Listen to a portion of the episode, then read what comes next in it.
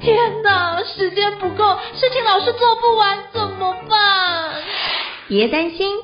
就让高校人生商学院每周陪你充充电，找到方法不抱怨。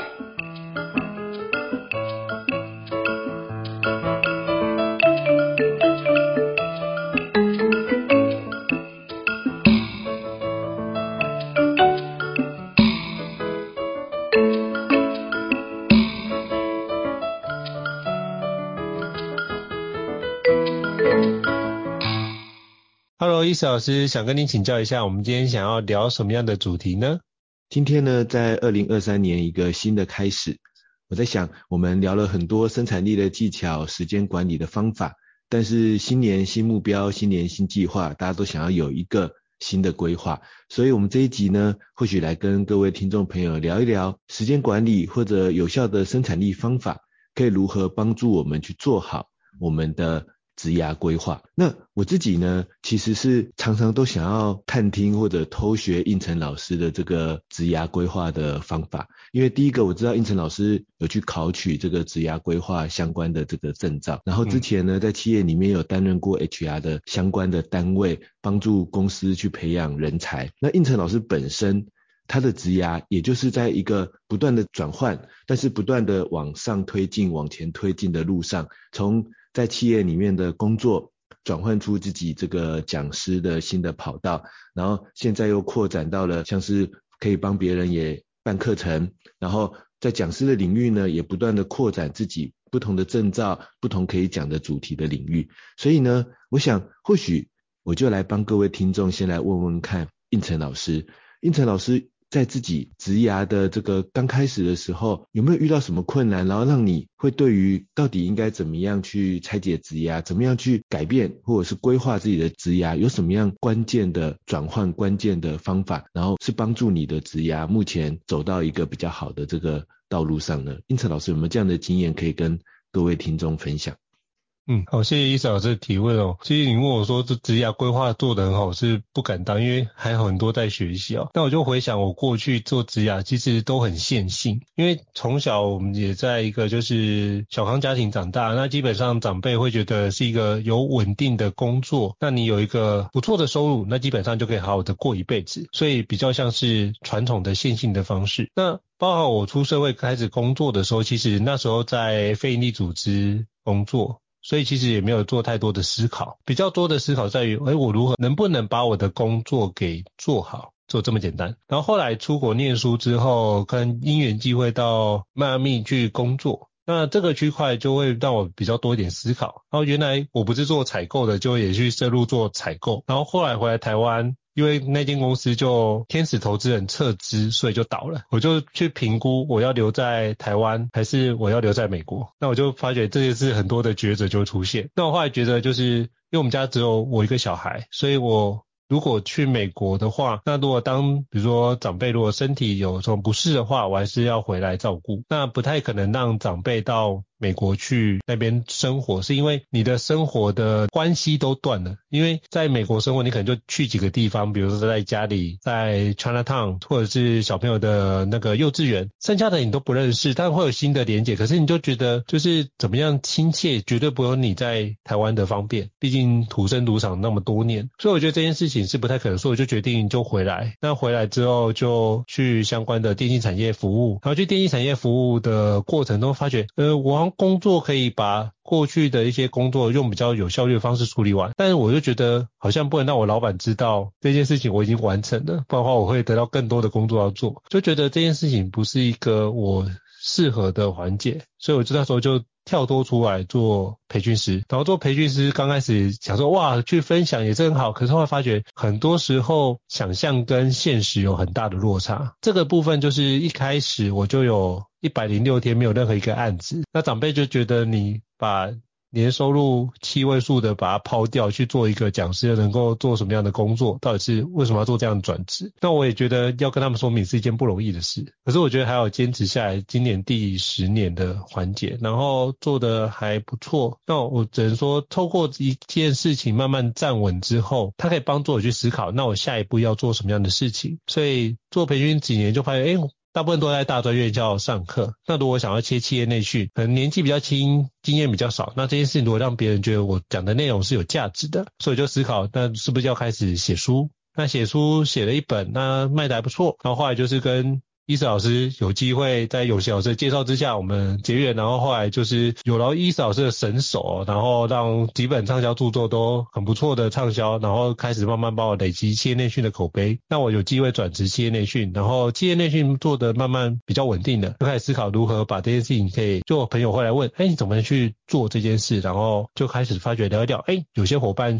的专业很不错，那我们会不会一起开班？就开始有开班这件事情。所以我觉得这件事情比较像是，呃，生命中遇到的很多的困难，可是你不把它当做困难，当做是一个很好的一个机会，或当做是一个很好的时间点，然后在那时间点，我就会多做一些思考。那这需不需要做转换？那转换过去之后，可能面临到什么样的生活？那这生活的状态是不是我能够接受的？那比如说，像我现在都很庆幸，我那时候。转职的早，为什么？如果像现在这个时机要我去转职做讲师，我可能完全不敢。为什么？因为以前我只要一个人保就全家保，所以我的消费的或是每个月要花费的开销是很低的。可是像现在就是有家庭有小孩，那个花费开销就会变得是很高。那我无法确认我转职之后能不能去。支付这样的开销，那这件事情会对我来说是一个很大的一个压力的状态。我相信也是很多人在中年转职的时候遇到的一个状态。那包括我最近也听说，就是有很多公司也在开始裁员，包含戏股一样，包含呃各地区都一样。比如说像我最近听到的是亚马逊要裁。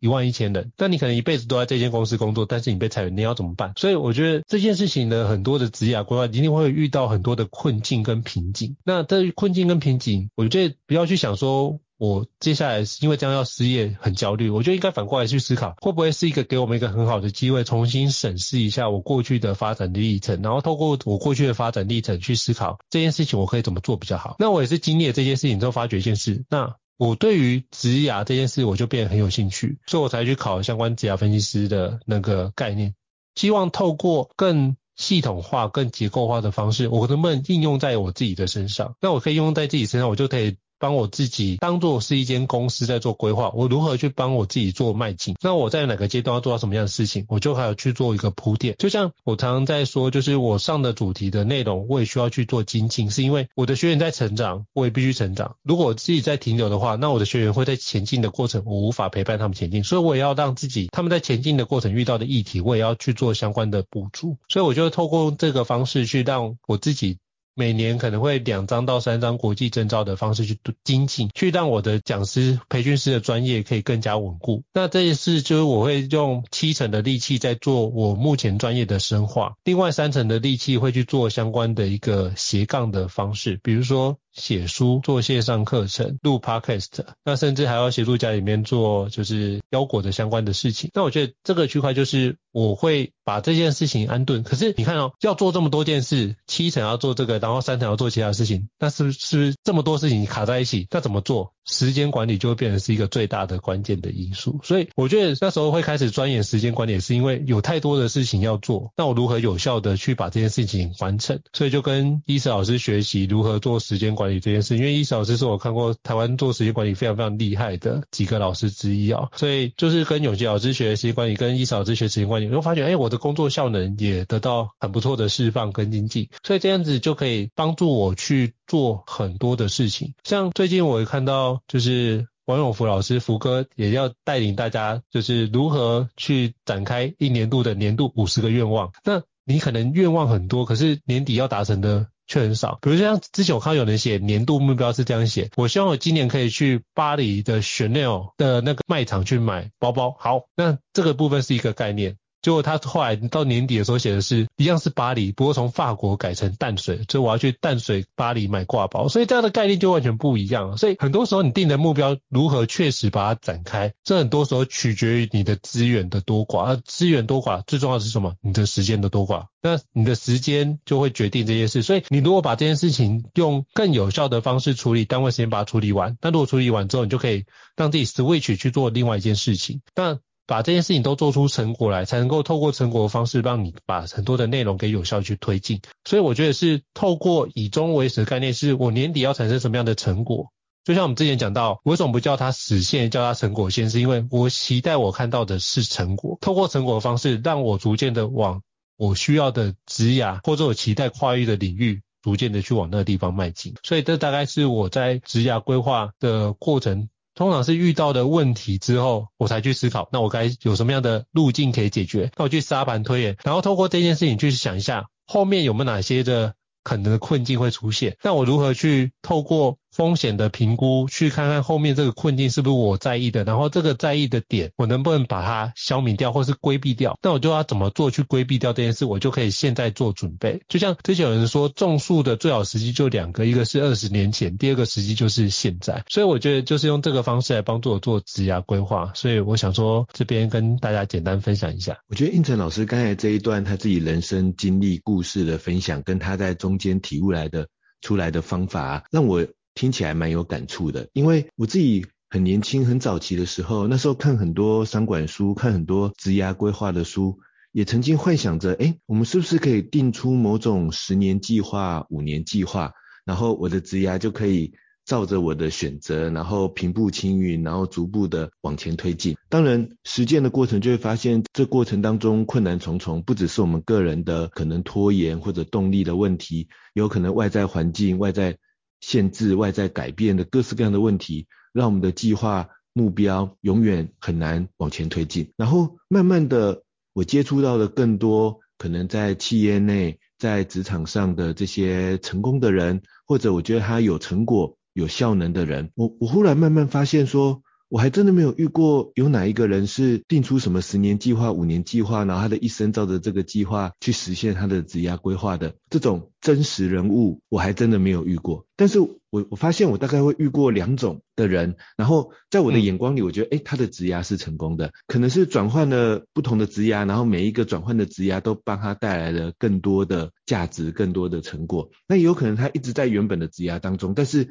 他每年总是会有一些新的计划，总是会有一些新的成绩，然后保持着很好的成绩，然后也看他在里面的工作生活相对看起来是愉快的。那我认识的这些，我觉得职涯看起来成功的这些人物啊，我觉得他们大概分成两种类型。第一种类型呢，我觉得而且这个类型的占比很多，就是像胤丞老师这样，就是他可能不是说啊，我我真的很明确的定出一个什么几年几年的什么样的这个计划，可是呢，他们。很愿意去面对我这个当下的处境，我这个当下的问题，并且呢，会很认真的针对当下的问题、当下的处境，去想办法让自己可以去解决这个问题，可以针对这个情境去创造好的成果。于是他们就可以把握住机会，在这个机会当中，可能别人。可能是停滞不前，但是像应成老师这样的人，他们就会在这里面创造出一些属于他们的机会的成果，然后解决了这个问题，创造出了好的成果。无论如何，职涯就等于是往前迈进了一步。就像应成老师刚才，可能在原本的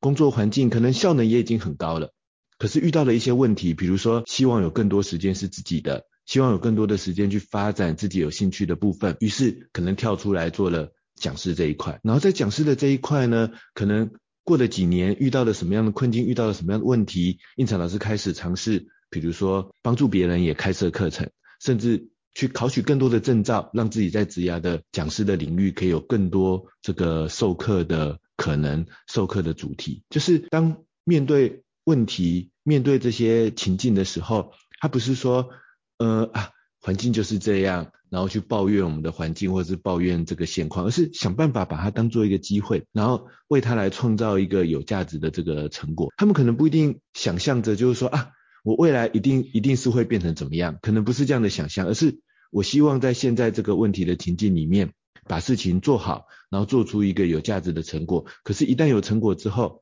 自然这个职涯就等于继续往前推进了。嗯、我觉得胤丞老师刚才有一段的分享啊。我帮他总结两个重点，我觉得很重要。这两个技巧就是第一个，我们可能留下百分之七八十的主力，我们还是必须做好目前的工作，解决现在的问题。然后我们剩下百分之二三十的力气，我们帮自己去培养一些额外的能力。那能够用这样子的规划呢，就是一方面我不是无视现在的问题，然后只是想着啊，我是不是做一个选择，我的职业就会变好？我觉得这是我自己很多年的经验之后，包括我验证我自己自身，发现我们很容易犯的一个误区，就是我们想象职涯规划的时候，想象的是说我做好一个计划，这个计划有点像是一个新的选择，比如说我选择一个新的工作，我换到一家新的公司，我转换一个新的跑道，于是我的职涯就会变好。可能我现在的职涯很不好，于是我决定换一个工作，换一个跑道，做一个新的选择。于是我的职涯就会变好，但是我发现通常这样子的思考的人，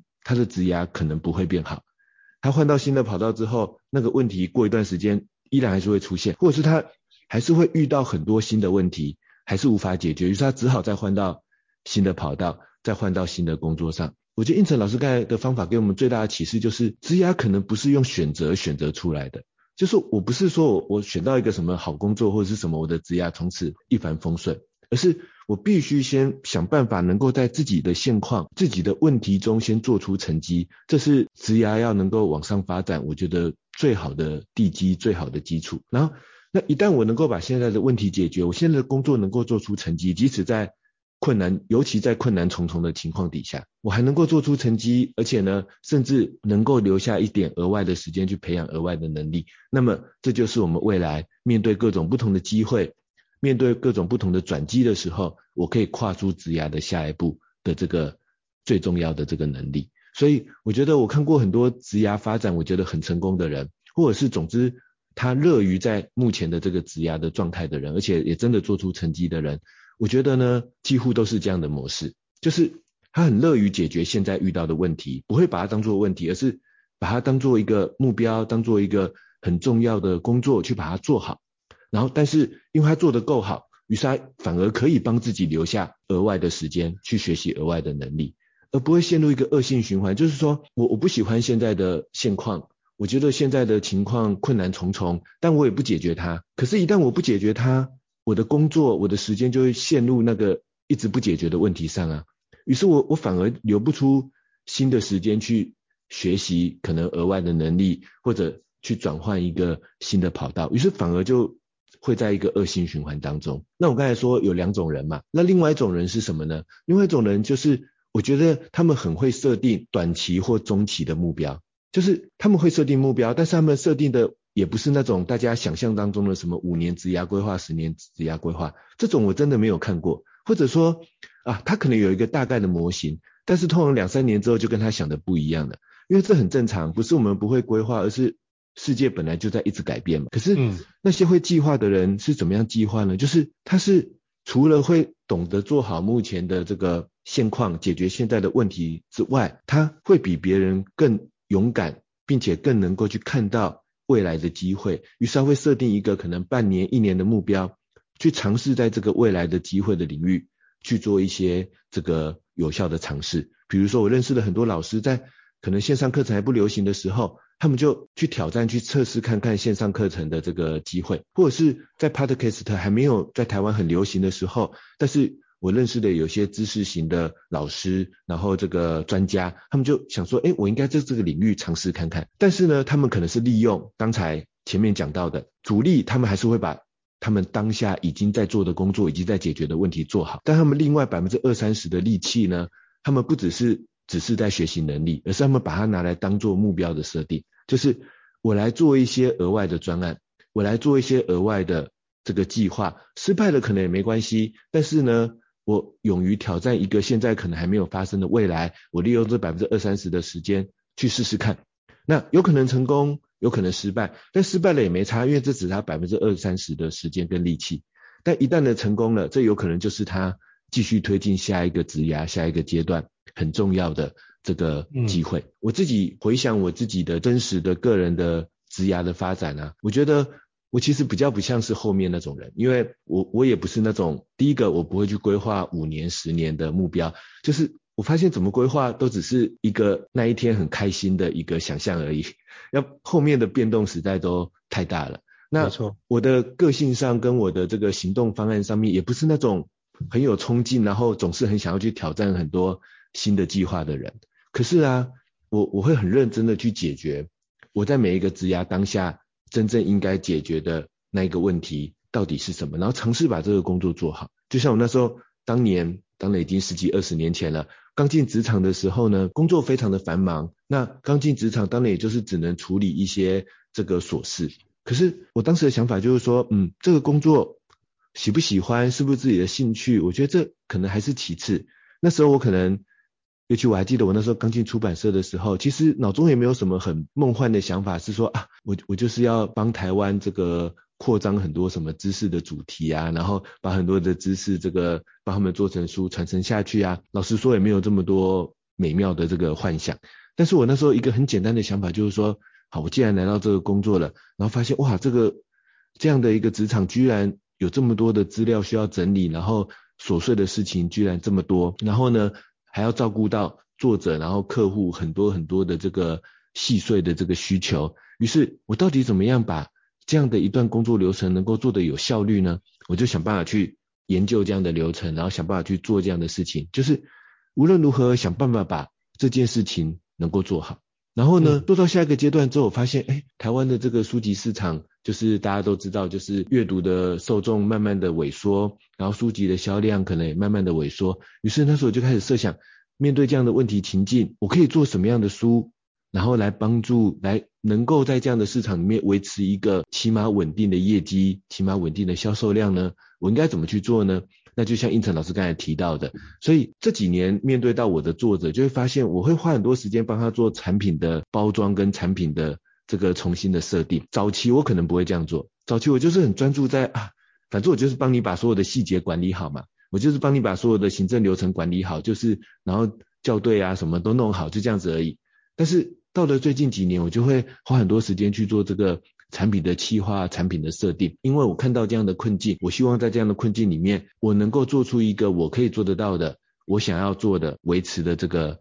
成绩。就像我可能不一定能够有机会，一定把握做出那种爆红的书籍，因为这有时候还真的是可遇不可求。嗯，但我我给自己一个目标，一个一个方针，就是说，起码我的书是。能够维持稳定的销量的，那我一年如果可以有十本书是维持稳定的销量，或许它累积出来的业绩就比一年只能做出一本爆红的书，但其他可能会这个在市场上可能会有问题的书，说不定累积出来的这个业绩还更多也不一定。所以我给自己一个这样的目标，而且这是适合我擅长的，然后我也喜欢这样子做的目标，然后尝试在现在的职涯里面去有效的这个。做出成绩，但是因为这样子做，慢慢的我认识了很多的这个老师，然后透过跟在他们身边帮他们做书，我也慢慢发现，哎，其实我自己的一些方法，尤其我早年写在部落格上的很多时间管理的方法，我也可以学他们把它变成这个课程啊，所以我就偷偷跟在他们身边偷偷的学习，那但是也也因为我先帮他们的书做出成绩了，所以。这些这个好朋友们也很愿意帮我介绍，可能企业里里面要讲时间管理课程，要讲什么主题的时候，哎，愿意让我去尝试看看。那可能尝试到了一定程度之后，慢慢的也有一些这个企业单位会主动找我，于是我就慢慢在我的职涯里面发展出另外一个可能关于课程讲师这样子的职涯的这个方针。然后呢，可能比如说像是这几年，可能呃这个我原本。很喜欢的一些像 Evernote 啊等等的数位工具，慢慢变成不是那么热门的数位工具了。或者像我早年讲的很多 Google 的这个方法，那这几年大家慢慢的也都熟悉了。这时候我在想，诶，我的部落格还是可以写我喜欢分享的东西，但是我怎么样在这样的一个新的时代的转换里面找到我自己的定位呢？但是我发现我也不是很喜欢，就是单纯的兴趣上没有那么喜欢使用这几年很流行的像是。Notion 或者是 Obsidian 这样的数位工具，当然这里面有一些我我自己的喜好的原因，但是在这样的过程当中，我要怎么样还能够发展自己的自媒体，发展自己的这个课程呢？于是在这几年我就慢慢尝试去转换说，那我来讲方法论的东西，我来去研究那种可以套用在不同工具上的可能时间管理、生产力、笔记术的方法论的东西，看看可不可行，就是面对自己现在当下遇到的问题，然后。尝试去解决它，把它当做一种机会。但是我觉得我不是那种我想要一直转换跑道的概念，就是我就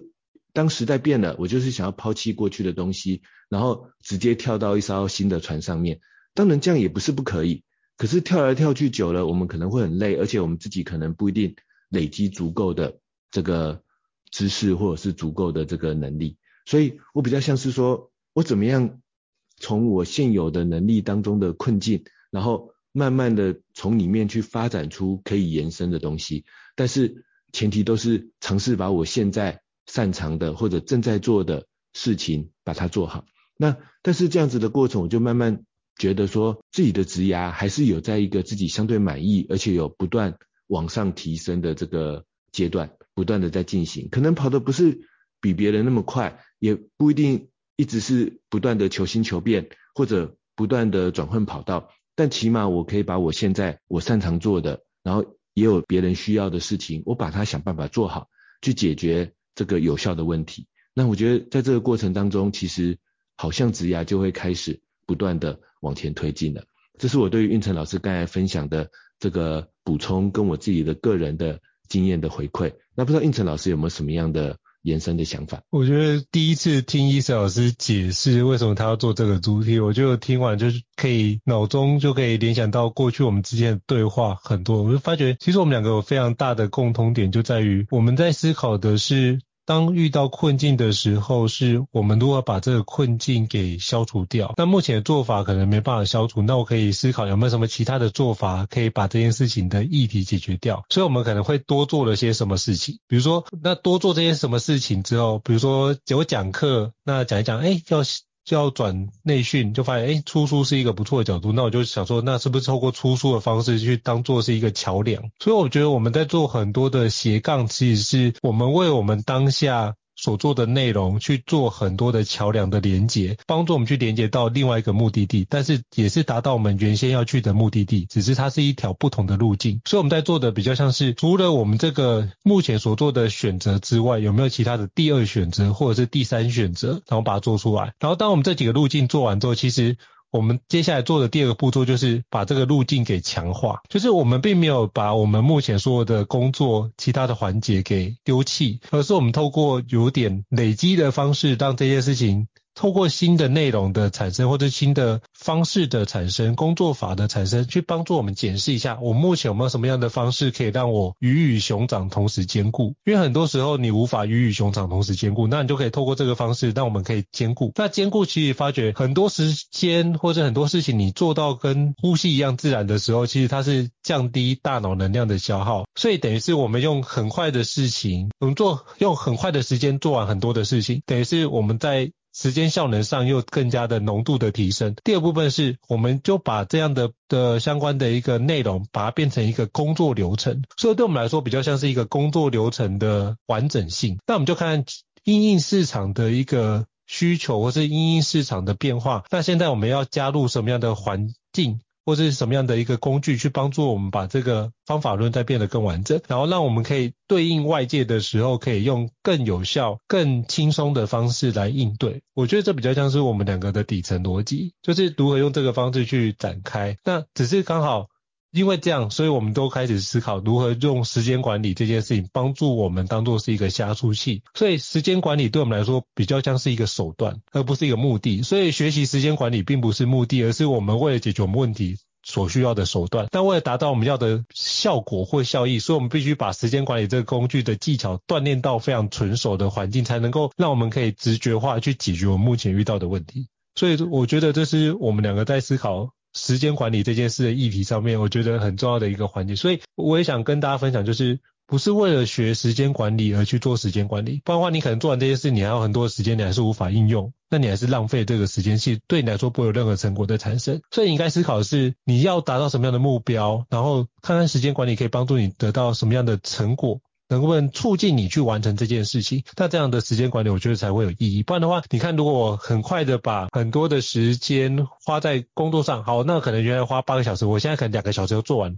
那剩下六个小时，如果你没想过你要怎么规划，你会怎么用？啊，没关系，就慢慢做，就慢慢做，就会像那帕雷托法则，就是你的工作有。有多少时间，你的不管它难易程度，基本上你的时间都会被那个填满，都会是 deadline 之前才会完成，这是人性的状态。所以这样的话，对你的人生没有任何改变。就算你学的再厉害的时间管理技巧，你两个小时做完，剩下六个小时还是浪费掉。所以如何去思考的是，你有哪些事情任务要完成，再去思考我有什么样资源可以有效的去分配。我觉得会比这样有六个小时，我要怎么去填满这件事情，我觉得那个角色会不一样。因为当你用填满的角度来看的时候，有非常多事情可以填满，比如说最容易填满什么？手机娱乐，那我要追哪一部剧？那我觉得这些东西就非常容易让你的时间完整的被填满上。所以串流平台很多的内容，如果你有追我们之前前几集，像伊斯老师看剧就会是我只看我目前有列出来那几集，剩下我觉得有空再说。这样的话比较能够让自己确保在一个有效的环节之内，不然的话你看那么多的剧，如果要全部追完，其实你不工作全部都在追剧，你还是追不完。所以这个部分是你如何拿回人生的掌控权，我觉得是在这个地方可以做个绝对的分隔点。那不知道伊斯老师有没有什么要补充的呢？我觉得我也蛮认同胤丞老师刚才讲的，就时间管理它只是一个手段。而不是我们的目的，我们的目的还是要完成我们的目标、专案任务，并且要做出有价值的这个成果。所以，像我也常常说，时间管理应该是我们的目标管理，或者是个人的管理、价值的管理，或者价值的创造。我自己这几年慢慢发现说，如果我们玩时间管理，而最后变成只是在很多工具上，哦，它有很厉害的功能，我排出一个很厉害的时程表。或者是做出一个很厉害的待办清单，它变得很自动化。我发现那些其实都几乎不会帮我们真正的去做好我们期待的时间管理。反正最后你会发现，我的时间怎么都浪费在玩那些工具，然后做出那些表格上面。那这是我的第一个呼应。然后我的第二个呼应就是说，如果从时间管理的角度来看职涯规划这件事情呢、啊，我觉得其实我们应该如果用百分之八十、百分之二十这样的法则来分配我们的时间的话。我们还是必须用百分之八十的力气，先把现况的工作、现况的问题做出有价值的成果。然后呢，另外百分之二十的时间，我们也要为自己的人生生活懂得去设定可以产出成果的目标。我觉得这样的时间管理角度会真正帮我们有效的推进我们的职涯。这个意思关键的就在于设定成果这两个字。为什么呢？因为很有可能我的工作做得很有效率，但是我背后没有思考我要创造什么有效的成果，让我可以拿得出来，让别人看到我的价值，或让我自己累积属于我自己的价值。于是我有可能只是一直在做杂事啊，我我都把我的工作流程可能自动化了，然后做的这个很顺畅了。可是接下来空出闲暇时间，我我不知道要干嘛了。就像胤丞老师刚才分享的这样，那这样子的时间管理，我觉得顶多只是我善用工具提升工作效率，但不是真正的意义上的这个时间管理。真正意义上的时间管理来看待工作上百分之八十要投注心力的这个时间，除了思考它要怎么变得更有效率之外，我觉得如果是我的角度，我会去思考，那我在这个工作上我要怎么做出，即使是再枯燥的工作。怎么做出一个跟别人不一样的价值，让我被别人看到，或者就算不想被别人看到，起码我自己会开心嘛。我看到我自己的这个成长。我的意思就是说啊，比如说它是一个这个很繁琐的工作的流程，我除了去思考这个行政流程怎么样变得更加可能自动化，更加更有效率之外，我可能会去想的是，我有没有可能把这个流程变成一个我的同事也可以复制的流程。也就是我到时候可以让这个流程变成我分享出去，让别人也可以学我这个流程，因为这样我的成果就会被别人也一起看到。那我去研究这个流程，即使是再枯燥的行政流程，但是我从我要创造什么有价值的成果的角度去思考，让我在我的职涯、我的工作上不断的有累积一些成绩，或者累积一些之前我们在这个孙志华老师的访谈里面有提到的。工作上的这个战功，就是我觉得这是我们那百分之八十的力气要去思考的这个问题。或者回过头来，像我自己在我的职涯上，我也很想要创造那种爆红的畅销书，但是有时候可遇不可求。那反过头来想，那在这个现况里面，我可以做的战功是什么呢？我可以创造的战功是什么呢？那我想到的就是，我来做一个我的销量，我的成绩是稳定的。这样子的一个出版、出书、出产品的这个流程，我不会有失败的书籍。那但是这个要怎么样去创造出来呢？我可以做得到，但是这背后我就需要去研究背后的很多运作的逻辑。但是这样子，即使面对再枯燥的工作或者再困难的工作，起码我们都会相对的有动力、有乐趣去做它。而且做完之后，我们的战功、我们的价值会持续的被别人看到。然后。再回过头来，我觉得很关键的一点就是剩下那百分之二三十的时间。当然不是说我们要逼迫自己所有的时间都在工作，就算是我，我觉得那样子我也受不了。我是一个也很需要休息跟休闲时间的人。但无论如何，我那百分之二三十的力气，我想要创造出什么看得见的价值跟成果呢？就算是我自己看得见也好，但是我具体要产出什么价值跟成果？我觉得这个是我们可以去思考的。那当我们从头重新以成果的角度来思考自己日常的这个时间的运用，我觉得其实就是一个有效的职涯规划了。为什么呢？因为当我遇到新的问题、新的机会，然后别人说，哎，有这个机会，他会愿意来找我们，或者我有这个机会去实现，有这个能力去实现这个新的机会。都取决于我们前面有没有累积出有效的成果，因为我们不可能自己读很多书，自己做了很多学习，但是都没有做出成果，然后我们就有办法在一个新的问题点、新的机会去马上把握住它。但是回过头来，如果说，比如说，呃，前几年线上课程这个很流行的时候，但是呢，那时候我们可以转换去做线上课程，可能这取决于我们前面。已经经过了一些这个课程相关的这个尝试，那但是我们会做出那个课程相关的尝试，就是我们已经有很多丰富的实体课程的经验了。这又取决于一开始我们可能有了很多短期讲座的历练，就是比较短时间的讲座的历练，让我们开始了解一些上台的技巧、上台的这个技术。那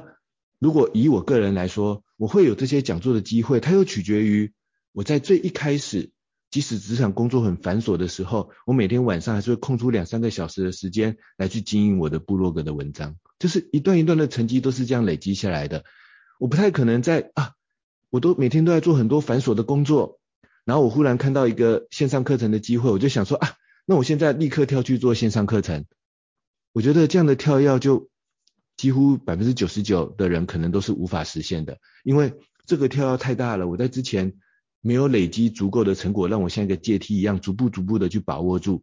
这个当下的机会。那可是回过头来，我们又怎么知道下一个机会会是什么呢？或者明年的机会是什么？今年的机会是什么？或许知道，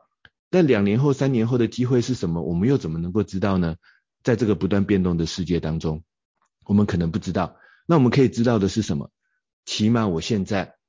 利用八成的力气，把我现在目前所处的工作。我把它做出有效的成果，那这个成果无论最后会变成什么，我觉得它都会有很大的几率在下个机会里面会成为你拿得出去的某种能力、某种成绩。然后呢，我利用百分之二三十的力气跟时间去做一些额外的专案，我有兴趣的。然后呢，但是关键是我必须做出一些成果，就是我不只是阅读，我可能来写一些文章分享，我不只是不断的学习。我可能去加入一些社团社群，然后努力努力的跟大家互动，让大家认识我。就是无论你想象的成果是什么，重点是你不能只有自己知道，我们要做出一些成果，把它累积出来，那它都会成为我们下一个阶段有效的累积，然后帮我们把握下个阶段的机会。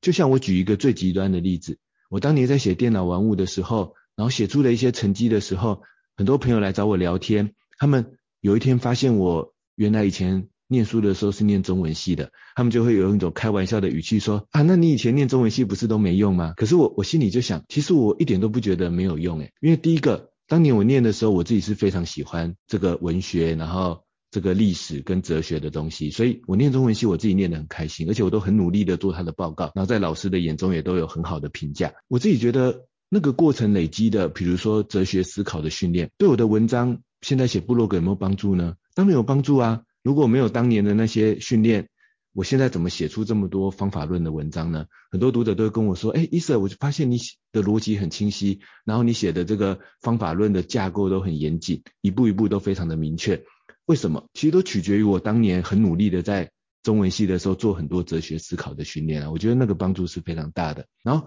很多人会说：“哎，伊 Sir，，我觉得你写的文章很亲切，不像是那个。”只是理工科的朋友写的文章，就是文章里面会感觉比较容易亲切，然后大家比较深入浅出，比较容易懂。这是为什么呢？我觉得这绝对也是取决于我当年中文系的很多关于文字、关于阅读、关于学习、关于表达等等的这个相关的训练。所以我觉得每一个阶段，我们只要专注在这个阶段，我可以创造什么成果，我可以创造什么成绩，把它努力的做出来，这些或许就会成为我们下一个机会点，下一个遇到问题的时候可以拿得出来的东西，然后帮助我们推进下一个阶段的目标。这是我的回馈跟分享，不知道应成老师有没有什么想要总结的地方？非常感谢伊斯老师的分享。那我最后想到一段话，就是那个苹果创办人贾博士，他曾经在 Stanford 有一场演讲，他就是说他的历程像 connecting the dots，你过去经历的一切都有意义哦。那你必须回去过去检视，然后把那意义串接起来，你会发觉你的人生会过得更加精彩。而且透过过去的累积，过去踩过的坑不要再踩，过去累积的成功持续延续下去，你会发觉成功的道路并不拥挤哦，但是实践的人并不多。所以如何能够让这件事有效实践，并且持续产生成果，我觉得就可以让你的职涯的转换，或是你的职涯规划可以更加顺畅哦。所以非常感谢伊思老师的精彩的分享。如果各位对我们高效人生商学院有不错的一个觉得不错的话，也欢迎在平台上面给我们按赞，五颗星按赞哦。那也可以对我们来说是很大的鼓励哦。那再次感谢伊思老师，那我们下次见喽，谢谢大家，下次见，拜拜。高效人生商学院，掌握人生选择权。